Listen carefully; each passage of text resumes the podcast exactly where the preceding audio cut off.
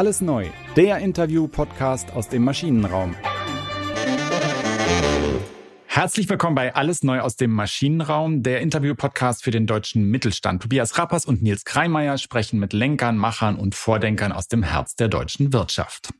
Uns interessiert, was sie antreibt, was sie inspiriert und wie sie ihre Unternehmen auf die Zukunft vorbereiten. Was bisher geschah. Die Geschichte des Heiz- und Kühltechnikunternehmens Lauda beginnt mit einer Flucht. Rudolf Wopser leitete in den 50er Jahren des 20. Jahrhunderts die technische Abteilung einer Prüfgerätefirma in der Nähe von Dresden, in der damaligen DDR. Im August 1955 entschloss sich Wopser, der sich abzeichnenden Diktatur den Rücken zu kehren. Die Mauer war noch nicht gebaut, der Weg nach Westen noch nicht völlig versperrt. Wopser wollte unbedingt ein eigenes Unternehmen aufbauen in der ihm vertrauten Messtechnik. Bei der Suche nach einem guten Standort fiel seine Wahl auf das Städtchen Lauda im Nordosten Baden-Württembergs. Der Ort gab der Firma auch seinen Namen und das Messgerätewerk Lauda Dr. R. Wopser KG war geboren. Zunächst war das Unternehmen spezialisiert auf Anlagen zum Messen von Temperaturen. Doch dabei blieb es nicht. Die Produktpalette umfasste bald Heiz- und Kühlsysteme und Lauda wurde zu einem der weltweit wichtigsten Anbieter von Geräten zur Temperaturregulierung in der Industrie. Wenn Labore oder Produzenten exakte, besonders hohe oder niedrige Temperaturen benötigen, kommen oft Maschinen von Lauda zum Einsatz. Heute hat das Unternehmen zwölf Auslandsgesellschaften und macht über 90 Millionen Euro Umsatz im Jahr. Geschäftsführender Gesellschafter ist seit 2003 Gunther Wopser, der Enkel des Unternehmensgründers. Und der ist jetzt im Podcast Alles neu aus dem Maschinenraum. Mein Name ist Tobias Rappers, Geschäftsführer vom Maschinenraum und wie immer sitze ich heute hier im Maschinenraum mit Nils Kreimeier vom Wirtschaftsmagazin Kapital. Lieber Gunther, Nils und ich begrüßen dich ganz herzlich. Schön, dass du dir die Zeit genommen hast. Ja, schön, dass ich hier sein darf. Ich freue mich sehr. Gunther, vor kurzem habe ich Professorin Nadine Kammerlander von der WHU bei einem Besuch in Berlin getroffen. Ihr Institut für Familienunternehmen ist ja auch akademischer Partner des Maschinenraums und die WHU gilt als eine der Kaderschmieden in Deutschland. Die Top-Absolventen dann nicht selten bei führenden Tech-Unternehmen wie Amazon oder Google, bei Unternehmensberatungen wie McKinsey oder multinationalen Konzernen wie Nike. Viele gründen auch ihr eigenes Startup. Du hattest die Gelegenheit, Lauda bei einem Jahrgang vorzustellen. Nadine hat mir berichtet, dass die Resonanz im Nachgang aus dem Kreis der Studierenden extrem positiv war. Nach dem Motto, wir wussten gar nicht, dass der deutsche Mittelstand so innovationsstark und attraktiv ist. Stellen wir uns für einen Moment vor, du bist wieder hier zu Besuch in Berlin, kommst in den Maschinenraum, gehst an die Espresso-Bar und triffst ein solches Top-Talent, das eigentlich vorhat, bei einem der aufstrebenden Startups oder Tech-Unternehmen hier in Berlin anzufangen. Ihr kommt ins Gespräch. Wie würdest du dich vorstellen und wie würdest du sie oder ihn davon überzeugen, im deutschen Mittelstand zu arbeiten, vielleicht sogar bei Lauda? Erstmal freut mich die Resonanz. Mir hat es auch sehr viel Spaß gemacht, mit äh, jungen, hochqualifizierten Menschen in Kontakt zu kommen. Letztendlich sind diese Aktivitäten immer auch Werbung für den Mittelstand, Werbung für mein Unternehmen. Jetzt hast du die Frage schon äh, eine Spur schärfer gestellt, weil ich äh, differenziere natürlich gerne von Konzernen.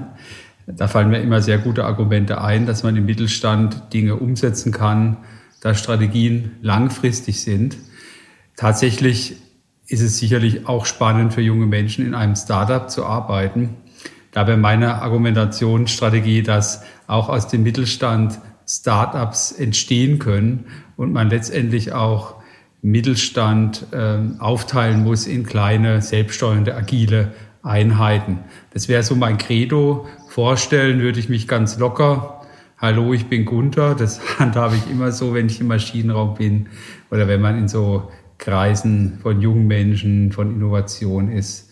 Und dann würden wir sicherlich in den wunderschönen Räumlichkeiten bei einem Café auch gut ins Gespräch kommen.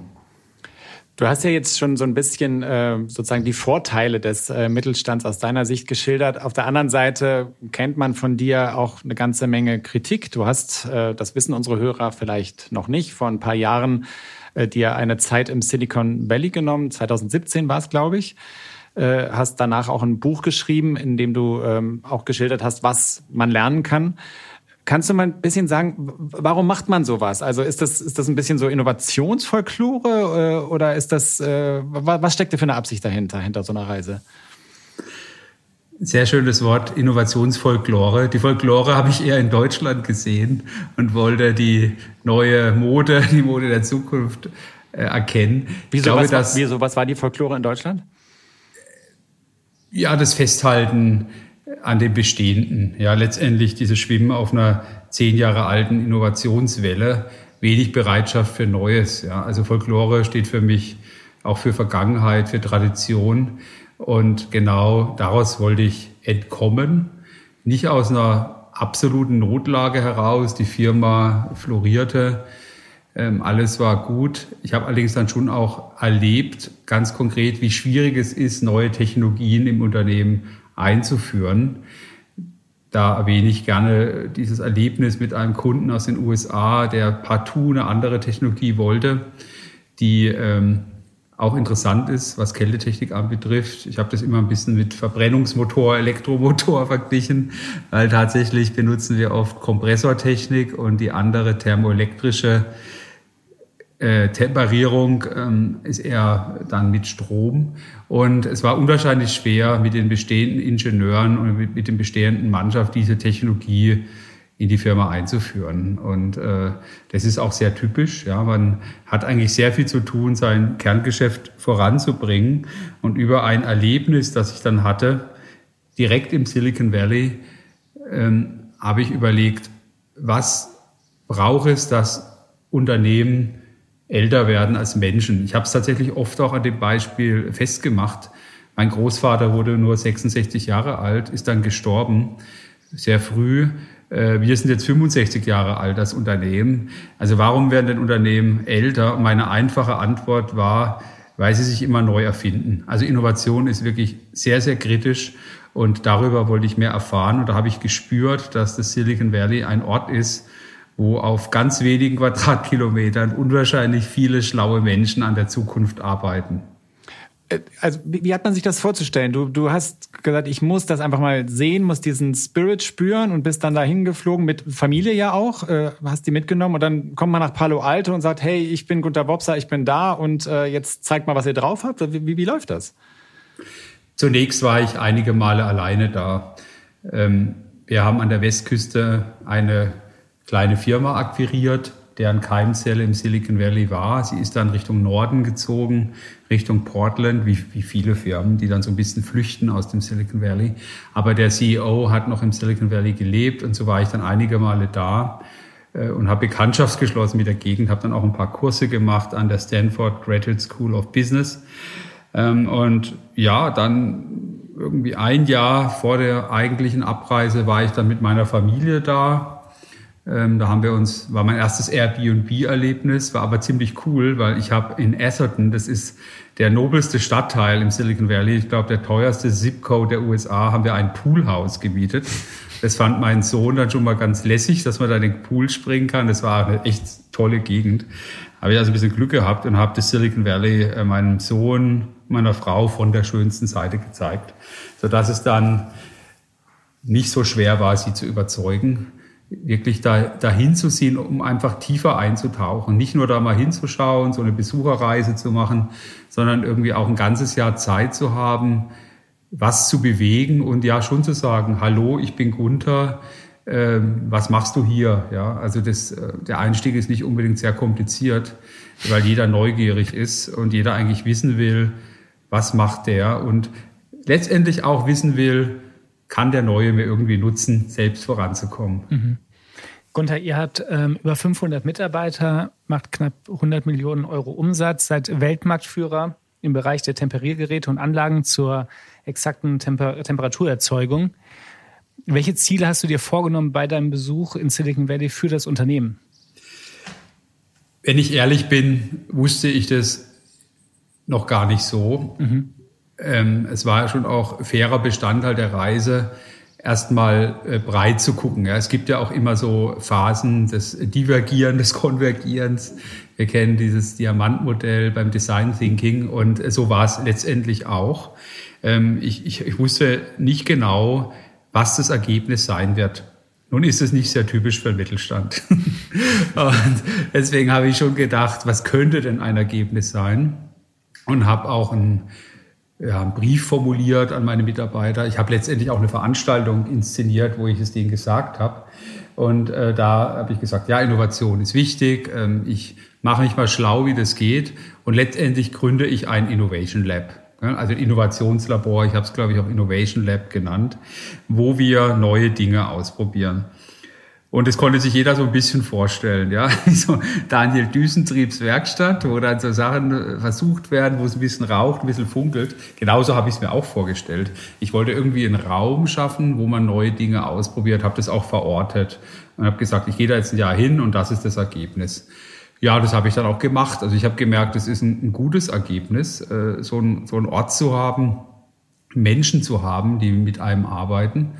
Und habe dann das erste halbe Jahr, würde ich mal sagen, habe ich sehr viel Neues erfahren, habe mit vielen Menschen gesprochen, habe auch im Homeoffice gearbeitet, in meinem Schlafzimmer wohlgemerkt. Da musste man immer die Bettdecke flach machen, damit man auf dem Video nicht sieht, dass das Bett ungemacht ist. Es gab noch keine virtuellen Hintergründe. Äh, Jüngere können sich das gar nicht mehr vorstellen. Ähm, und das zweite halbe Jahr bin ich dann in so ein Coworking gegangen. Plug and Play in Sunnyvale ist relativ bekannt und habe dann mein Innovation Lab betrieben. Das heißt, du hast das Innovation Lab dort aufgebaut, aber das wurde dann in Deutschland fortgesetzt oder oder oder war das weil weil du hast ja eine Einheit, die man als Innovation Lab äh, bezeichnen könnte auch heute, diese New Degree GmbH. Äh, das war aber nicht der Vorläufer davon, oder? Gewissermaßen schon. Mhm. Weil das amerikanische Pendant heißt auch New Degree äh, Limited Partnership.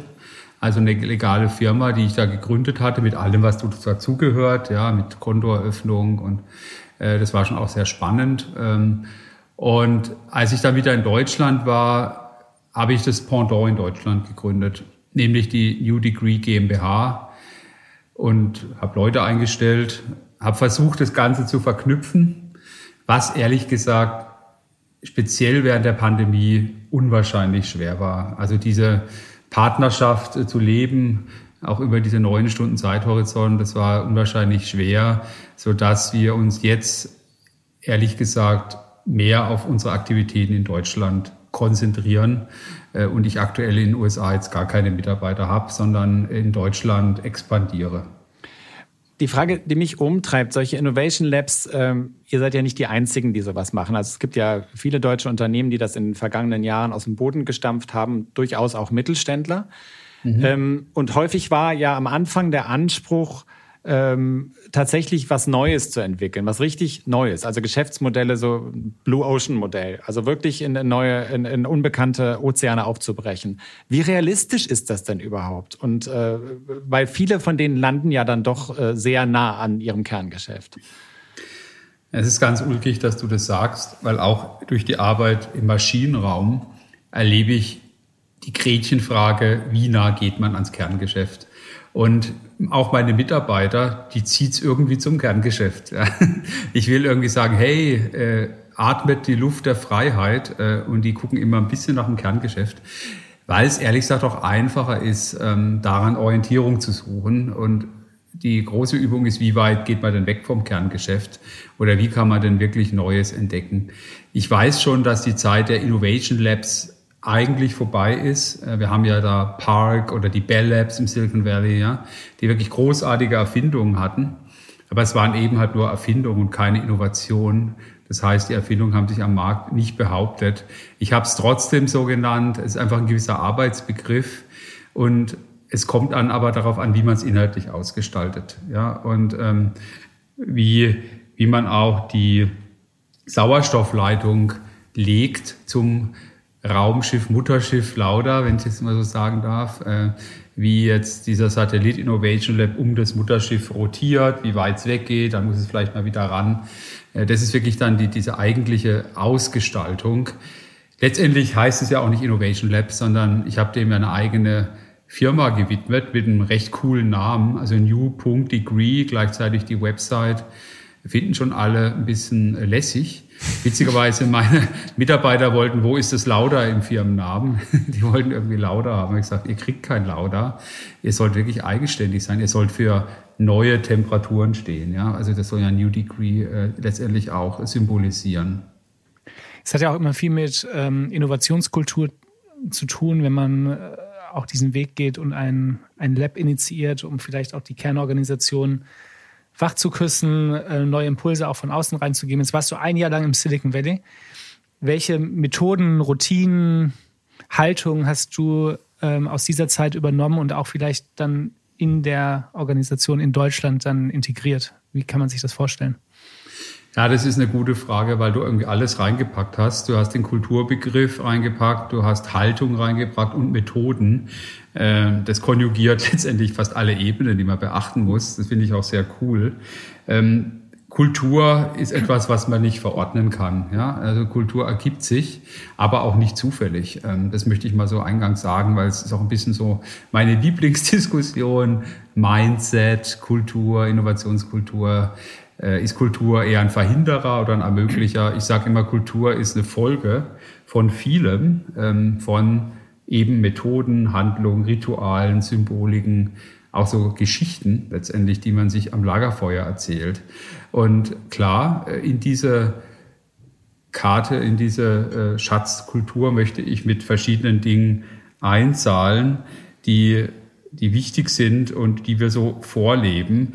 Ich starte schon mit New Degree, weil es sehr sichtbar ist, auch für meine Mitarbeiter. Äh, auch die Anknüpfung des Kerngeschäfts an New Degree. Ich spreche auch manchmal vom Unternehmen der zwei Geschwindigkeiten. Das heißt aber nicht, dass sie völlig unabhängig sind. Manchmal läuft New Degree methodisch irgendwo voran und die Kernorganisation zieht nach. Kann auch mal umgekehrt sein, witzigerweise. Das will ich nur mal betonen, äh, dass diese zwei Konstrukte schon miteinander interagieren. Ja, bei New Degree beschäftigen wir uns natürlich viel mit Methodik, die in der Kernorganisation weitgehend unbekannt war. Beispielsweise agile Methoden, überhaupt, wie baut man digitale Geschäftsmodelle, was ist überhaupt ein Geschäftsmodell. Es ist eigentlich überraschend, dass es bisher nicht notwendig war, weil die Firma ein bestehendes Geschäftsmodell verfolgt. Ja. Also wir, diese grundsätzlichen Fragen mussten wir uns eigentlich nicht stellen. Da hat man mal Amortisationsrechnungen für eine neue Gerätelinie gemacht. Ich kann mich erinnern an Businesspläne für Auslandsgesellschaften, aber ein komplett neues Geschäftsmodell, äh, auch dann gerade mit der Interaktion mit den potenziellen Anwendern ist schon ein Handwerk, das sehr wichtig ist und letztendlich auch tatsächlich ein verbindendes Element, weil wir gerade unsere digitalen Geschäftsmodelle bauen. Die methodische und inhaltliche Federführung kommt tatsächlich aus dem Innovation Lab, aus New Degree. Die Geräte werden aber von der Kernorganisation entwickelt, ähm, vermarktet, sodass da ein ganz interessantes Zusammenspiel kommt. Ja, dann habe ich mich auch ein bisschen verändert. Äh, ich habe tatsächlich früher äh, Krawatte getragen. Äh, als ich ganz jung war, habe ich sogar Dreiteiler getragen. Da war ich so ganz dandyhaft. Man kann sich heute nicht mehr vorstellen. Ähm, aber jetzt ja, bin ich, würde ich mal sagen, etwas lockerer im Umgang. Allerdings auch jetzt nicht, dass ich mich total gewandelt habe. Ich merke immer Situationen, wo ich so meine CEO-Karte ziehen muss. Und ich laufe jetzt auch nicht mit Kapuzenpulli durch die Firma. Wir sind immerhin noch ein Industriebetrieb. Aber wenn man so möchte, hat sich mein Quartett erweitert und ich kann mich auch anderen Umgebungen so anpassen, dass ich mich wohlfühle. Aber es gibt jetzt keine herausstechenden Rituale, die ihr eingeführt habt. Ich erinnere mich an den Podcast mit äh, Werner Konrad, der berichtet hat, ähm, als er mit ähm, Amorelie besucht hat, äh, die den Ententanz ähm, hier in Berlin äh, getanzt haben, um die die Mannschaft quasi einzuschwören ähm, und hat sich da auch einiges abgeschaut. Das ist nicht den Ententanz, aber die, die Kultur sozusagen aus dem Startup. Gibt es irgendwas, wo, was ihr wirklich so als Ritual dann auch bei euch eingeführt habt? Ja, wir haben schon einige Rituale aus der Firmengeschichte, wie die tägliche äh, Suppe, äh, wenn ich mal so sagen darf. Also was vielleicht ein bisschen äh, Silicon Valley äh, ist, äh, sind halt so, man würde sagen, so Town Hall Meetings, die ich jetzt mache. Ähm, das ist jetzt nicht unbedingt äh, Silicon Valley, es ist vielleicht eher einer modernen Managementkultur entspringend. Äh, aber sich regelmäßig äh, zu treffen, an einem Ort Dinge offen anzusprechen, entspringt ja auch Methoden wie Scrum das ist vielleicht ein Ritual, das ich jetzt direkt übernommen habe, zu den Mitarbeitern zu gehen, auch weniger E-Mails zu schreiben. Das würde ich schon, also ist nicht so crazy wie jetzt irgendwelche Tänze. Das würde jetzt vielleicht auch nicht so zu uns passen. Da kann ich jetzt nur so, sagen wir so typische, typische Dinge äh, zitieren. Wir haben auch jetzt alle Firmenkleidung, was wir vorher nicht hatten. Das sieht man ja auch sehr oft bei Startups, dass die alle einen Hoodie haben mit Logo. Ja, bei uns ist es vielleicht eher ein Hemd, äh, aber wir haben schon auch Hoodies äh, mit unserem Logo. Das fand ich eigentlich auch sehr cool, äh, dass man sich halt stärker mit der Firma identifiziert und letztendlich über solche Maßnahmen auch die Kultur positiv mhm. beeinflusst. Wenn man das so ein bisschen äh, zusammenfasst, was du sagst, was du mitgenommen hast aus dem Silicon Valley, dann ist das Erstaunliche daran ja eigentlich, es geht ja eigentlich um unternehmerisches Denken, oder? Es geht darum, äh, erstens Gelegenheiten zu erkennen, sie dann aber auch äh, zu nutzen, Risiken einzugehen, äh, na, nach vorne zu denken einfach. Wo man auch sagen müsste, warum brauchen wir dafür das Silicon Valley? Machen wir uns nicht klein, wenn wir sagen, wir, sowas lernen wir von denen da? Ist, ist das nicht auch äh, in jedem deutschen mittelständischen Unternehmen auch verankert, sowas? Es ist ganz interessant, wie die Umgebung so den Menschen beeinflusst. Das merke ich ständig an mir. Ähm, als ich im Silicon Valley war, fand ich Deutschland total äh, mitleidungs, bemitleidend. Also ich habe Deutschland bemitleidet und auch habe etwas abfällig auf Deutschland geguckt. Ähm, jetzt finde ich viele Dinge an Deutschland gut. Ich will nicht sagen, dass ich abfällig auf Silicon Valley gucke, also das nicht. Äh, viele machen das ja ich denke, dass dieser, dieses Unternehmerische schon drinsteckt, auch gerade im Mittelstand. Aber es ist immer die Frage, wie man es definiert. Und vielleicht hat der deutsche Mittelstand auch ein bisschen verlernt, Risiken einzugehen. Aber methodisch hat sich Innovation natürlich auch extrem verlagert. Nehmen wir mal die erste Generation. Mein Großvater, promovierter Physiker, Erfinder, ja, hat unsere Produktkategorie erfunden, zum ersten Mal industrialisiert, großartig. Ich denke, die Zeit dieser Erfindung ist vorbei. Heute werden Erfindungen sehr stark vom Anwender, vom Markt gedacht. Ähm, und der deutsche Mittelstand war auch erfolgsverwöhnt, hat sich ein bisschen auf den Lorbeeren ausgeruht. Das heißt, das heißt, das heißt dieses, ja, Entschuldigung, das heißt, das heißt dieses Denken, was ja äh, typisch war lange für deutsche Ingenieure, zu sagen, ich, ich kann das und das und ich baue so ein Produkt und dann findet sich dafür schon irgendwie ein Markt, das ist nicht mein Thema. Das ist eigentlich schwierig auf Dauer. Ich denke, die Zeiten sind vorbei. Mhm. Ähm, und vor allen Dingen sind die Zeiten vorbei, dass man sich irgendwann mal überlegt, wie so ein Produkt aussehen soll, dann entwickelt und dann in den Markt geht. Ich war jetzt gerade drei Stunden in einer Konferenz mit allen Entwicklungsstandorten, das sind immerhin fünf, auch drei im Ausland. Und wir haben über neue Entwicklungsprojekte gesprochen. Da sind so kleinere dabei, Kernorganisation, äh, Kerngeschäft, aber es sind auch ein paar Sachen dabei, die wirklich innovativ sind und es wurde vom Produktmanagement moderiert. Ähm, das heißt, äh, die, die Frage ist wirklich immer, was will der Markt, ähm, was will der Kunde? Das ist schon erstaunlich, äh, weil da nur Ingenieure waren, ich sag mal, äh, in dieser Konferenz. Ähm, und es zeigt aber auch, wenn man so möchte, daran kann man Kultur schon auch festmachen. Ja? Wie ist denn die, die Balance zwischen Markt und Technologie? Und wenn man mal ehrlich ist und schaut den deutschen Maschinenbau, dann ist es sehr technologielastig. Man will zwar immer kundenzentriert sein, aber wie viele Menschen beschäftigen sich denn mit den Kunden? Das sind immer so die Gretchenfragen. Also die Gretchenfragen sind immer, wenn es ums Budget geht. Wie viel Budget gibt ein Unternehmen für Innovation aus? Wie viele Menschen beschäftigen sich mit der Reise der Kunden? Ähm, wie viel äh, Geld gibt Deutschland für Digitales aus? Also äh, da kann man sehr viel Sonntagsreden halten, aber das ist der Lackmustest der Ernsthaftigkeit. Mhm. Ihr habt ja auf der Suche nach Ideen, ich, wenn ich das richtig verstehe, ist New Degree da ja auch ein Vehikel, über äh, das das funktionieren soll, auch in äh, mehrere Startups investiert. Beispielsweise in äh, Better Basics, die Laborbedarf machen, Vatron für Heizsysteme und NRIQ, das ist, wenn ich das richtig verstanden habe, so eine Art Software für den, für den Heizungskeller. Warum macht ihr das? Äh, ist da das Ziel dahinter auch so ein bisschen an den Endkunden, also näher an den Endkunden zu rücken, raus aus diesem äh, B2B-Fokus, den ihr habt, oder, äh, oder wohin soll das gehen? Gehen?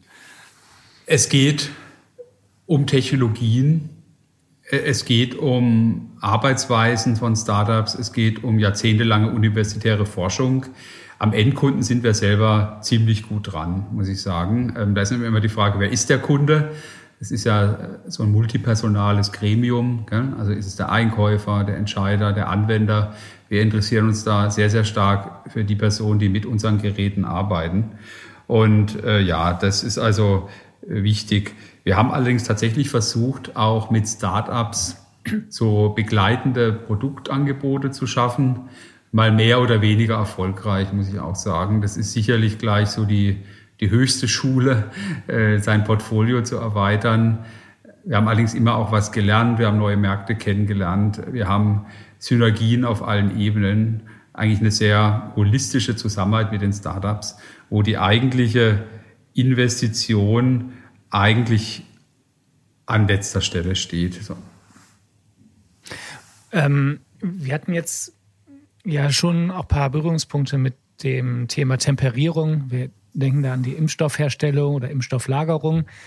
Ähm, normalerweise kommt so der Endkonsument jetzt nicht mit diesen komplexen Temperierungsthematiken in Berührung, wie ihr das macht. Weil kannst du ein bisschen beschreiben, was wie eure Projekte eingesetzt werden, wo die überall eingesetzt werden und was auch vielleicht so ein bisschen das Endgame-Szenario eurer Industrie ist oder das, wo ihr euch ein bisschen darauf vorbereiten müsst, ähm, das Zielbild, auf das ihr, das ihr steuert.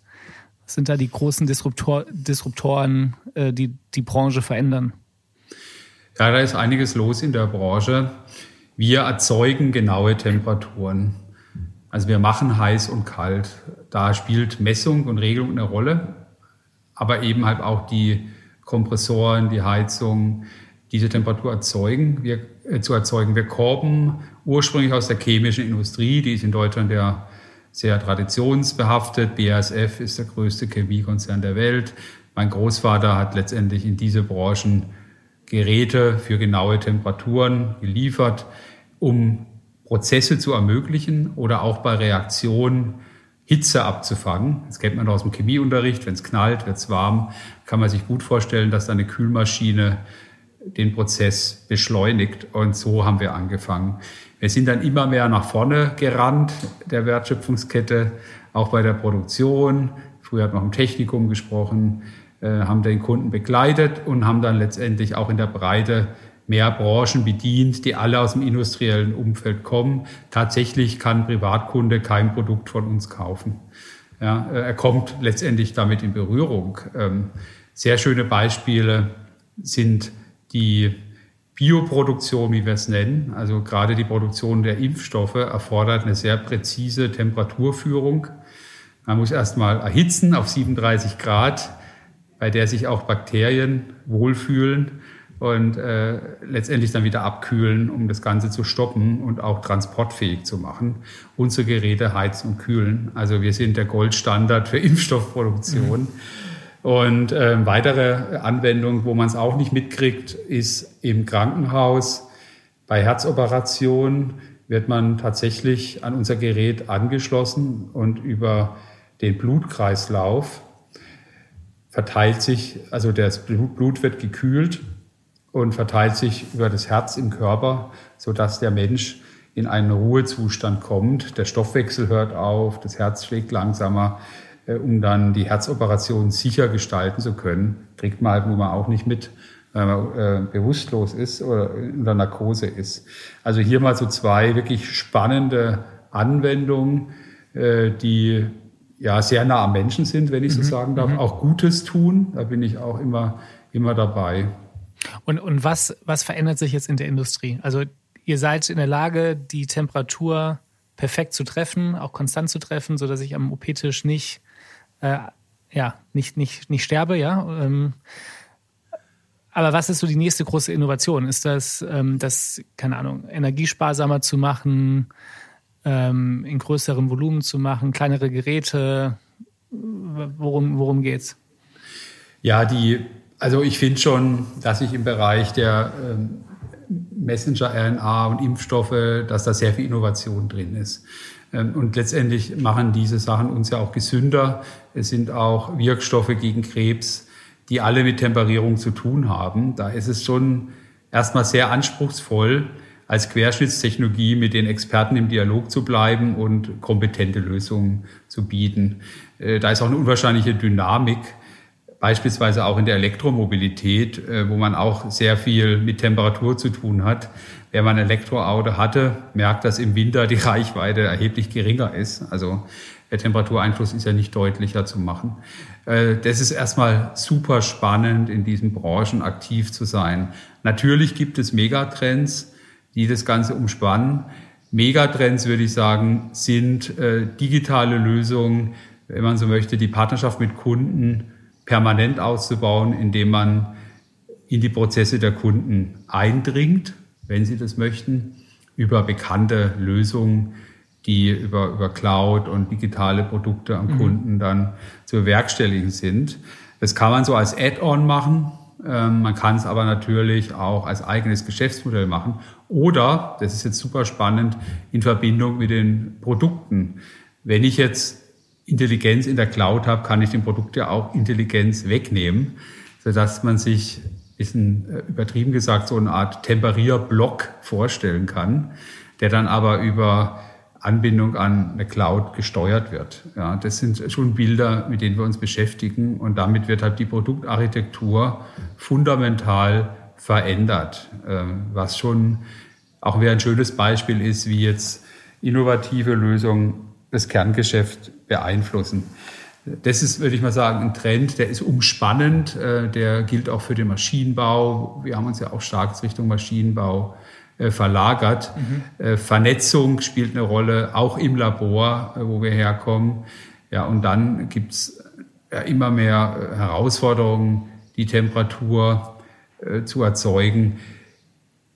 Disruption hast du angesprochen letztendlich kann man durch Software natürlich auch Einflüsse von Temperatur simulieren, schon in der Entwicklung. Das geht ganz gut.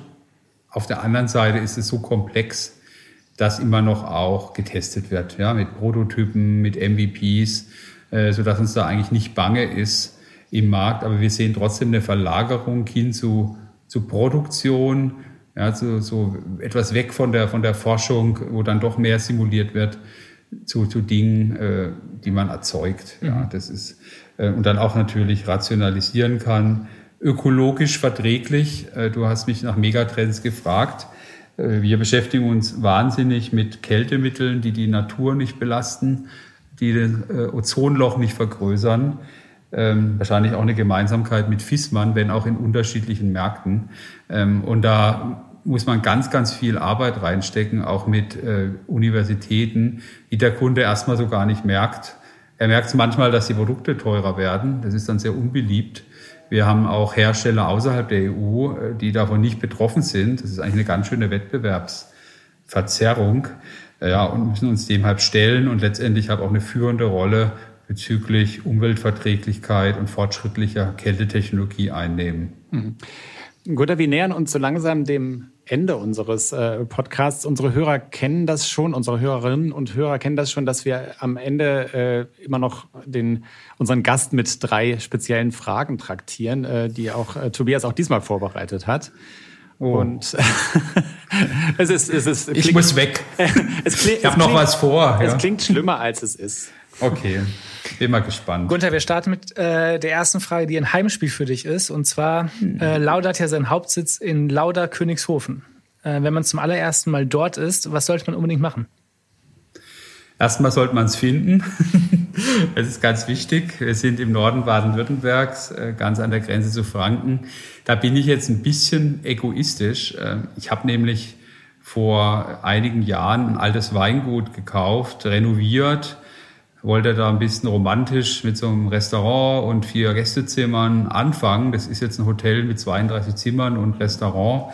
Und da muss man unbedingt mal hin. Am besten mit mir, weil dann lade ich immer ein.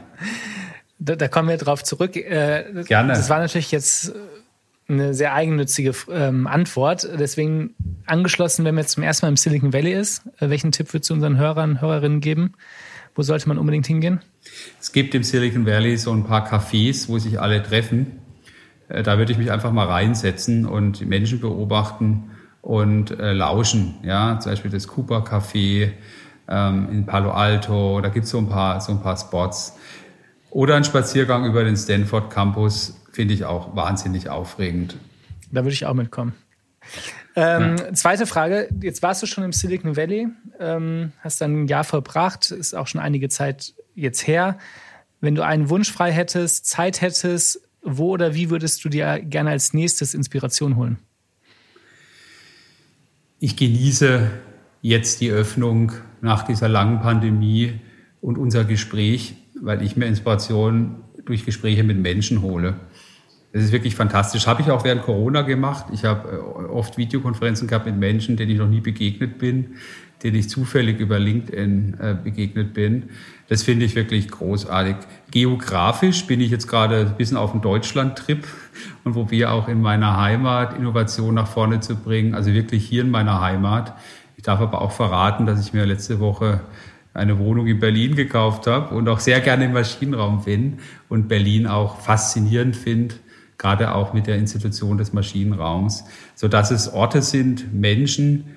Ich sehe viele schöne Sachen in Deutschland, freue mich aber natürlich auch nach einer langen Pause zwangsbedingt mal wieder ins Silicon Valley zu gehen, zu sehen, wie sich es verändert hat. Es wird sich verändert haben und natürlich auch diese ganzen anderen Hotspots der Innovation in Deutschland, in anderen Ländern auf dem Schirm zu haben. Sehr schön. Die letzte Frage kurz und knapp, welches Kapitel Familiengeschichte möchtest du mal geschrieben haben? Wir haben gerade ein Projekt, unseren Umsatz mehr als zu verdoppeln in fünf Jahren. Wenn man so möchte, die Skalierung unseres 65 Jahre alten Geschäftsmodells. Dafür möchte ich bekannt sein, dass ich das geschafft habe. Super, ganz vielen Dank. Also an alle Hörerinnen und Hörer, wer demnächst in Lauderkönigshofen im Nordosten Baden-Württembergs vorbeikommt, äh, kann sich auf einen guten Weißen wahrscheinlich gefasst machen, nicht? Oder? Äh? Ich habe auch einen eigenen Weinberg mit einer okay. Rebsorte, die es nur bei mir gibt. Also es gibt auch noch Geschichten gratis dazu. Super. Wir verabschieden uns ganz herzlich von Gunther Wopser, Geschäftsführender Gesellschafter bei Lauda. Äh, ich danke auch allen Hörerinnen und Hörern äh, heute wieder. Wenn der Podcast euch Spaß gemacht hat äh, und euch gefallen hat, dann seid doch so nett und folgt uns oder gebt eine Bewertung ab, damit sich auch andere damit auch andere dieses Format finden und, und, und vielleicht Spaß daran haben. Es verabschieden sich wie immer Tobias Rappers und Nils Kreimeier und wir sagen nochmal ganz herzlichen Dank an Gunter Wobser. Alles Gute. Ach so, genau. Äh, eins habe ich noch vergessen. Wenn ihr uns schreiben wollt, äh, wir haben eine E-Mail-Adresse dafür. Das ist alles neu zusammengeschrieben, alles neu at maschinenraum.io. Wir nehmen aber keine Tischreservierung für Gunters Restaurant an. Nur über die Luca-App. Sehr gut. Vielen Dank, mich. lieber Gunther. Ja, Danke, alles Gute. Ciao.